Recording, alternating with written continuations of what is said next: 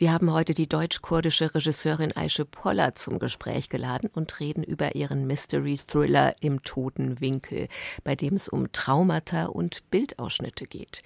Und dann nochmal Kino bei uns. Next Goal Wins. Humor ist, wenn man bei 31 zu 0 trotzdem lacht. Eine ziemlich krachige Komödie über eine ziemlich schlechte Fußballmannschaft und Prosa mit QR-Code. Der Ungar Laszlo Krasner-Horkai wird 70 und hat ein Band mit Erzählungen vorgelegt. Kultur am Morgen auf Bayern 2. Heute mit Judith Heidkamp. Für July ist es ja tatsächlich noch sechs Monate hin. Trotzdem heißt ein Song so auf dem heute erscheinenden Album Hometown von Orion. Und dieser Song, July, erzählt die Geschichte eines Heiratsantrags an einem perfekten Julitag. Radio fürs Herz auf Bayern 2. Sometime in July, I thought we'd take the time to get lost. Find a way in the sun while we're still young. I for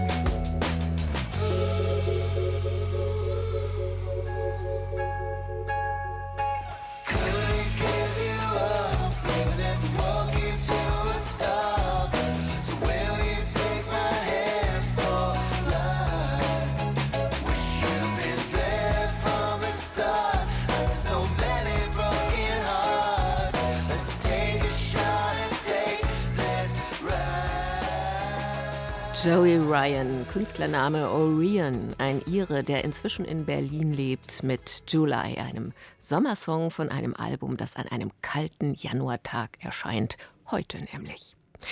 Man soll die Zuversicht als Haltung pflegen, das haben wir vorgestern in dieser Sendung gelernt. Wahr ist aber auch, Manche Sachen fahren an die Wand und da ist ein 31 zu 0 im Fußball noch lange nicht das Schlimmste, was passieren kann. Aber das, womit wir uns jetzt befassen, und damit wird es auch schon wieder lustig und sogar klamaukig. Bettina Dunkel stellt Ihnen eine Kinokomödie vor, die von einer berüchtigten Fußballmannschaft erzählt, der von amerikanisch Samoa, die nämlich im Jahr 2001 ein Länderspiel gegen Australien mit 31 zu 0 verlor. Next Goal Wins heißt der Film zuversichtlich. Anpfiff. Ob auf dem Rasen oder beim traditionellen Haka, der getanzten Kampfansage polynesischer Sportteams. Die Fußballnationalmannschaft von amerikanisch Samoa ist eine Gurkentruppe. Seit ihrer legendären 31 zu 0 Pleite gegen Australien im Jahr 2001 lacht die ganze Welt über das Team. Zehn Jahre später, kurz vor der nächsten WM-Qualifikation, muss dringend eine Lösung her. Sprich, ein Motivationsguru. Auftritt Michael Fassbender als Thomas Rongen, gebürtiger Niederländer und abgehalfteter Profitrainer. Kommt schon, Leute! Dafür haben wir zu lange und hart gearbeitet. Sie sind erst ein paar Tage hier. Next Goal Wins, die neue Komödie von Hollywoods Humor-Allzweckwaffe Taika Waititi, basiert lose auf wahren Begebenheiten und einer Dokumentation aus dem Jahr 2014. Einem Freundschaftsspiel ähnlich lässt der anarchische Freigeist Fakten und Fiktion gegeneinander antreten. Auf der einen Seite die Nationalmannschaft mit der bittersten Matchniederlage der Fußballgeschichte. Auf der anderen Seite Waititis fröhliche Neuinterpretation der realen Ereignisse. Ich habe nicht groß recherchiert. Ich habe die Leute nicht gefragt, was passiert ist. Es gibt ja schon eine Doku. Außerdem wusste ich bereits, wie ich die Figuren anlegen wollte. Thomas musste verloren sein, sollte seinen eigenen Weg finden ein Retter, der Selbsthilfe braucht. In Waititis Version ist Trainer Thomas Rongen ein zynischer Einzelgänger mit massivem Alkoholproblem, den die Schauen wir mal, dann sehen wir schon Mentalität der Samoaner auf die Palme bringt. Wir wollen uns verbessern und wir wollen auch von ihnen lernen. Aber wir werden nicht leugnen, wer wir sind, nur um zu gewinnen. Das sind unsere Bräuche, das sind unsere Sitten. Eure Sitten sind scheiße, ihr versagt. Diese Mannschaft zu trainieren, ist nichts anderes als Folter. Innerlich ist Rongen viel gebrochener als das Team, das er aufbauen soll. Warum? Das erfährt das Kinopublikum erst gegen Filmende, wenn er sich während einer leidenschaftlichen Mannschaftsansprache öffnet. Eine Szene, die auch in der dem Spielfilm zugrunde liegenden Dokumentation vorkommt und prototypischer Bestandteil klassischer Sportdramen ist. Dieses Filmgenre wiederum wird von Waititi in Next Goal Wins ebenso genüsslich dekonstruiert wie das Erlösermotiv. Also es geht auch darum, über wiederkehrende Filmmotive und Klischees zu lachen. Wenn man so will, ist dieser Film eine Art Der mit dem Wolf tanzt, nur eben mit Fußball. Wie zuletzt in seinem Superhelden-Blockbuster Thor, Love and Thunder hat Waititi größten Spaß daran, überstrapazierte Filmregeln zu brechen. Drama wird durch Witz ersetzt, ungeschriebene Drehbuchgesetze wie der beliebte Jeder verdient eine zweite Chance im Moment wird im Film mit den Worten kommentiert Weiße lieben sowas. Dazu setzt der Soundtrack auf bewusst unsubtile Songs wie Abbas Take a Chance on Me oder diesen 80er-Jahre-Klassiker.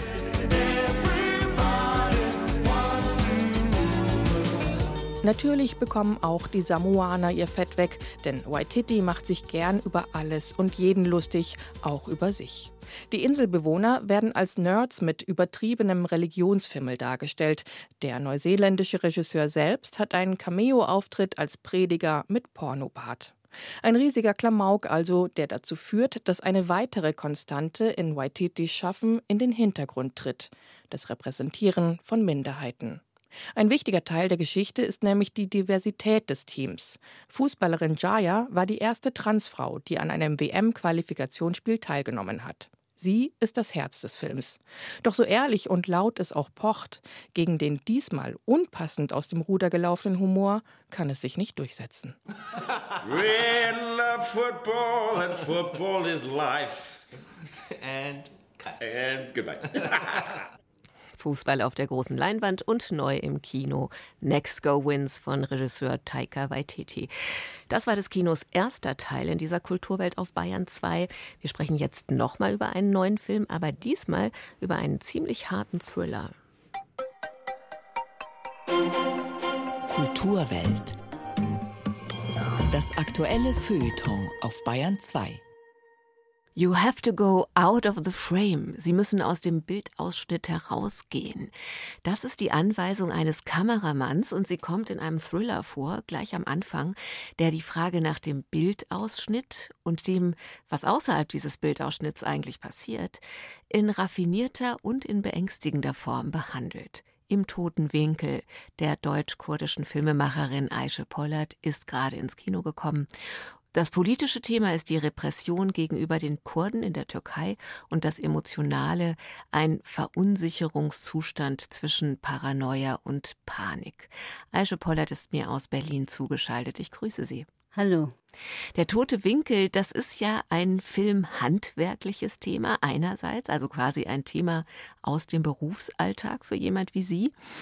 Und diese praktische Facette kriegen wir im Film auch vielfach vorgeführt.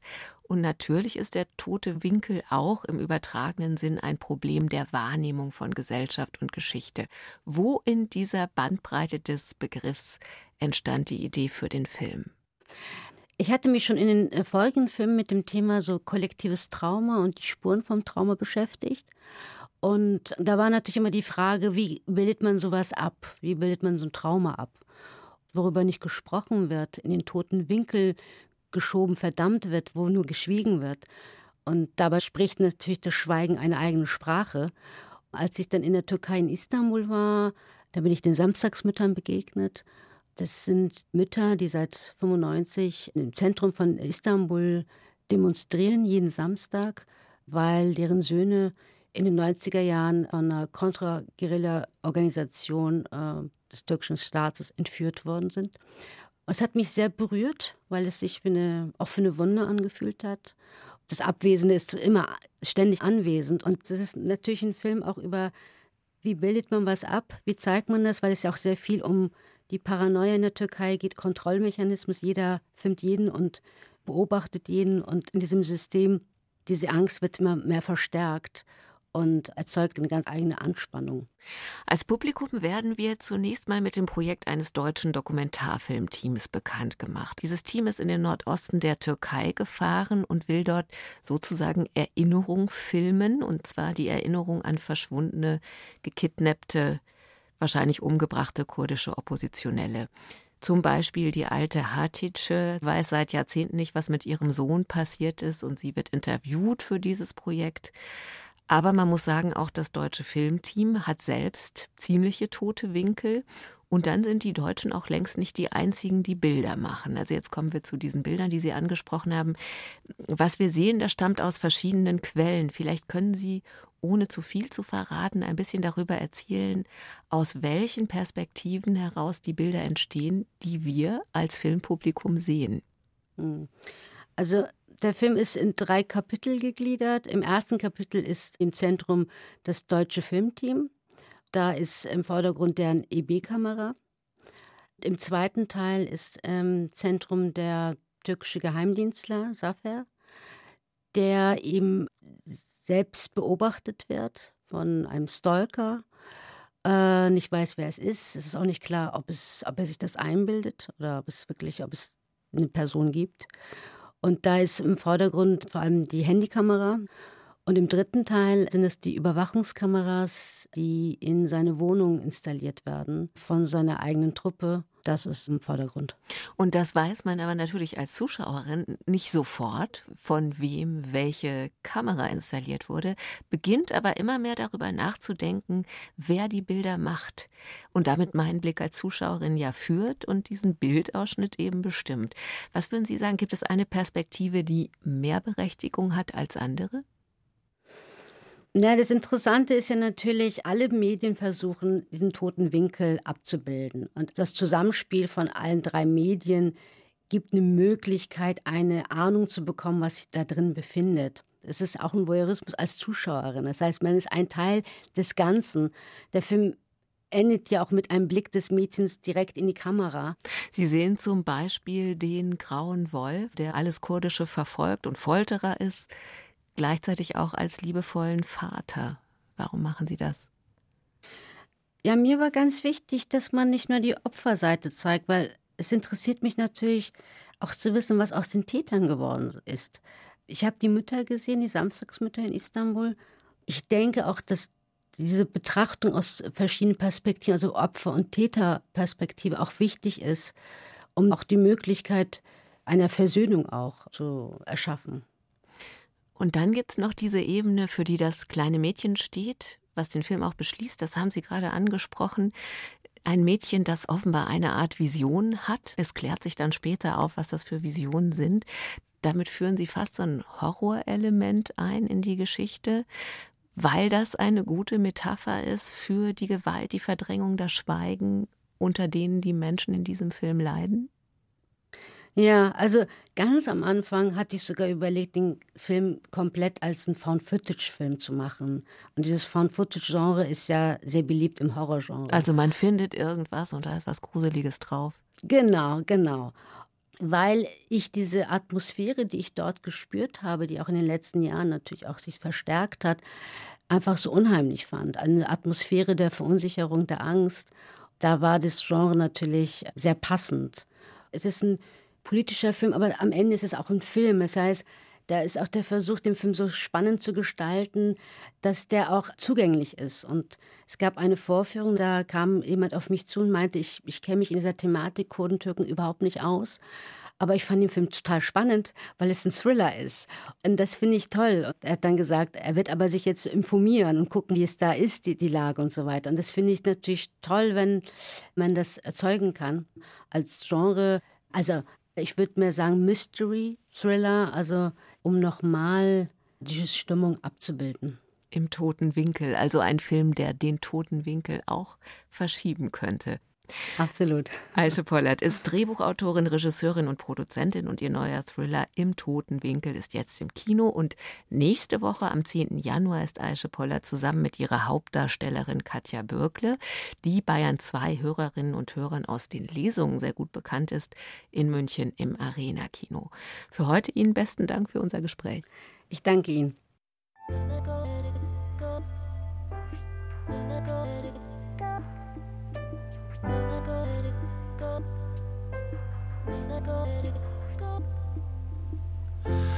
You me how it feels to love. When I thought I was better off alone. I felt it every time we touched. And now my heavy heart is holding on.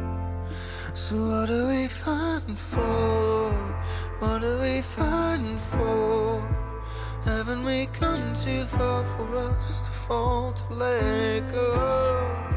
What are we fighting for? Yeah, we could be so much more. Haven't we come too far for us to fall between the notes? To fall between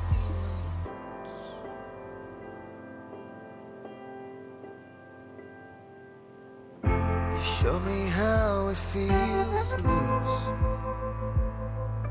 Something I could never live without. Now when I fight, I fight for you. Even as my heart begins to break. So what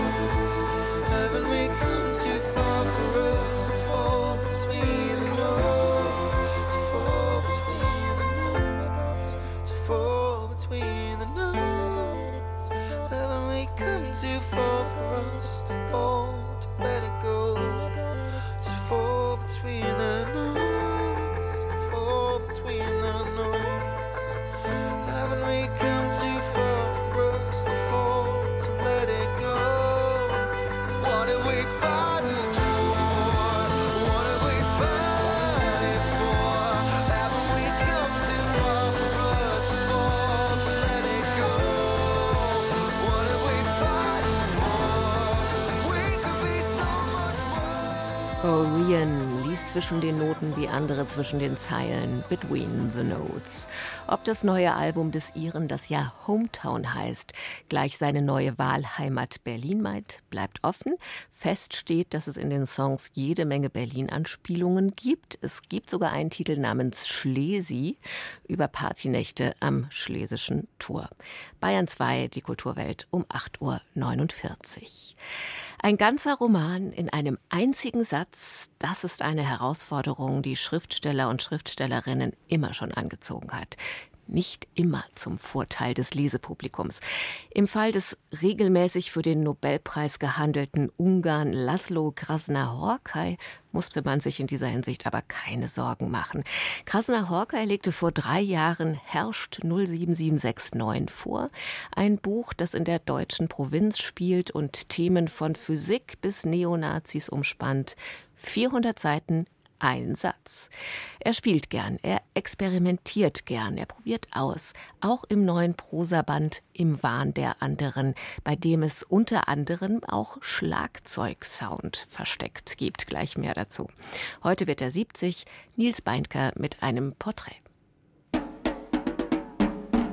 Wieder einmal ist einer auf dem Weg, wie so oft in den Romanen und Erzählungen von Laszlo Krosner-Horkai. Und wieder einmal ist das Unterwegssein mit einer Reihe von Rätseln verbunden und mit einer existenziellen Selbstbefragung. Mörder waren ihm auf den Fersen, nicht Schwäne. Mit diesen Worten beginnt die Erzählung Richtung Homer, die Geschichte einer Flucht durch Europa, eine Odyssee voller Dunkelheit. Gleichzeitig zeigt der Text auf kleinem Raum, wie Laszlo Krasner-Horkai schreibt. Seine Liebe gilt den langen, auf aufregende Weise miteinander verwobenen Sätzen, dem Spiel der Gedanken und Assoziationen. Er sagt gerne, er folge nur dem, was ihm die Figuren in der imaginierten Realität anvertrauen. Meine Aufgabe ist immer, eine schöne, richtige Satz abzuschreiben. Schöne Sätze gibt es zuhauf im Werk von Laszlo Krasner-Horkai. Von Anfang an mit seinen Romanen Satans Tango und Melancholie des Widerstands schreibt er experimentell und gleichzeitig immer konkret, eine bewundernswerte Kunst. Krosner Hawkeyes Geschichten handeln von Menschen, die mit der Absurdität der Welt konfrontiert sind. Das zeigen die Prosatexte, die im neuen Band Im Wahn der anderen versammelt sind. Das zeigt ebenso ein Roman wie Baron Wenkheims Rückkehr. Ein adeliges Männlein zwischen 80 und dem Tod kehrt nach Jahrzehnten des Exils zurück nach Ungarn. Der Baron will die große Liebe seines Lebens noch einmal sehen. Während der Reisende aus dem Fenster des Zugabteils starrt, versinkt seine Heimatstadt mehr und mehr im Chaos. Als Baron Wenkheim ist einmal äh, in diesem Romangeschichte hineingetreten. Ich liebte ihn sofort diese Figuren, die leben in unserem Leben, wir sind meistens absolut blind, dass sie neben uns leben, obwohl sie geben uns nur Hoffnungen, einige kleine Hoffnungen, dass nicht alles so unerträglich ist. Laszlo Krosner-Horkai, geboren am 5. Januar 1954 in Julau, lebte in den 80er Jahren zeitweise in West-Berlin, wie einige der großen ungarischen Erzähler der Gegenwart. Später schlossen sich Aufenthalte in China, der Mongolei, Japan und den USA an. Heute lebt Krosner-Horkai vorrangig in Triest. Seine literarischen Texte sind immer wieder Welterkundungen, gleichzeitig zeugen sie auch von einem großen Interesse für die Naturwissenschaften, insbesondere für die Mathematik. Hier schreibt und erzählt einer mit stets offenen Augen und stets philosophisch tief. Es geht um allzu Menschliches. Ich konnte früher auch nicht über das Kader-Regime oder über das Horthy-Regime oder jetzt über das Orban-Regime schreiben. Ein politisches Regime, sie kommen und gehen. Meine Aufgabe ist ganz anders, nicht über politische Regime zu schreiben, sondern über die Menschen, über uns, über das Universum, über die Sterne, die nicht existieren. Im Wahn der anderen, Laszlo Krosner-Horkais neues Buch ist auch in einem anderen Sinn experimentell. Es entwickelt Dialoge zwischen verschiedenen Künsten.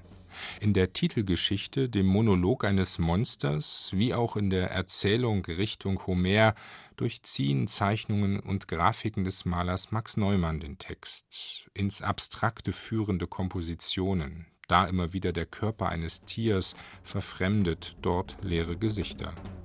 Die Auseinandersetzung mit der Odyssee wiederum wird begleitet von Kompositionen des ungarischen Schlagzeugers Miklos Silvester. Man kann sie Kapitel für Kapitel abrufen mit einem QR-Code. So dunkel der Reigen der Prosatexte ist, sie zeigen, wie Laszlo Krosner-Horkai fortwährend die Grenzen konventionellen Erzählens sprengt. Auf großartige Weise. Nils Beindker über den Schriftsteller Laszlo Krasner-Horkai zum heutigen 70. Geburtstag und zum neuen Prosaband Im Wahn der anderen, in der Übersetzung von Heike Flemming im S. Fischer Verlag erschienen. Und hier ein Ausschnitt aus dem BR-Archiv. Da blickt einer zurück, der bayerische Kabarettgeschichte geschrieben hat. Edgar Liegel, der Gründer des Passauer Scharfrichterhauses. Was uns immer wieder fasziniert, wie heute ist Giebel aufgetreten oder tritt Grünwald auf oder die Gruppe de Valtorta, dass diese Gruppen hier zum ersten Mal ganz naiv angefangen haben, das Scharfrichterbeil zu gewinnen. Dann werden sie äh, Jahre später deutsche Kabarettpreisträger. H.P. Kerkelin, wir erinnern uns, dass er als 17- oder 18-Jähriger hier eine Kindergeschichte auf der Bühne gespielt hat, die uns umkaut hat und dann dieser eigenwillige Entertainer draus geworden ist. Also das ist eigentlich das Faszinierende, der Herstellungsprozess, der Entwicklungsprozess. Edgar Liegel war ursprünglich Lehrer und gründete die Kabarettbühne 1977 zusammen mit seinem ehemaligen Schüler Walter Landshuter. Ein paar Jahre später wurde der Kabarettpreis Scharfrichter Beil erfunden und ging dann zum Beispiel eben an H.P. Kerkeling, Luise Kienseer und Urban Priol. Liegel lebte zuletzt in München, war dem Scharfrichterhaus aber eng verbunden und auch immer wieder zu Gast. Gestern ist er im Alter von 84 Jahren gestorben. Hier nochmal der nach Berlin gezogene Ire Orion, von dem heute unsere Musik kommt, Song with No Name.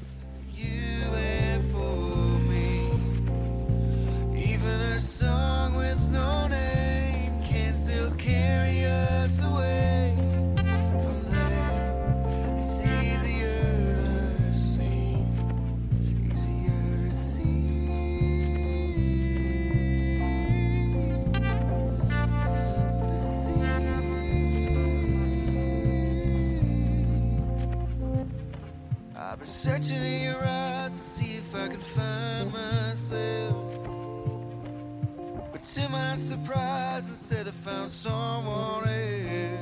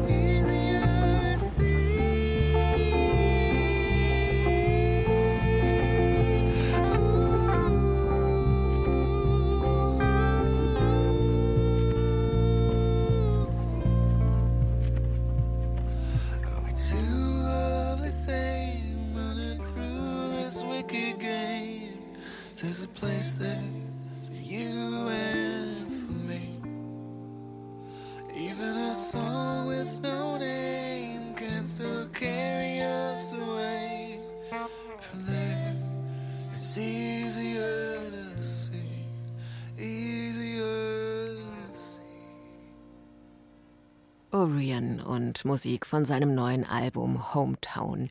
Damit verabschiedet sich die Kulturwelt. Das Team dankt für Ihre Aufmerksamkeit. Am Sonntag um 12 begrüßt Sie hier Andrea Mühlberger. Heute war Judith Heidkamp am Mikrofon.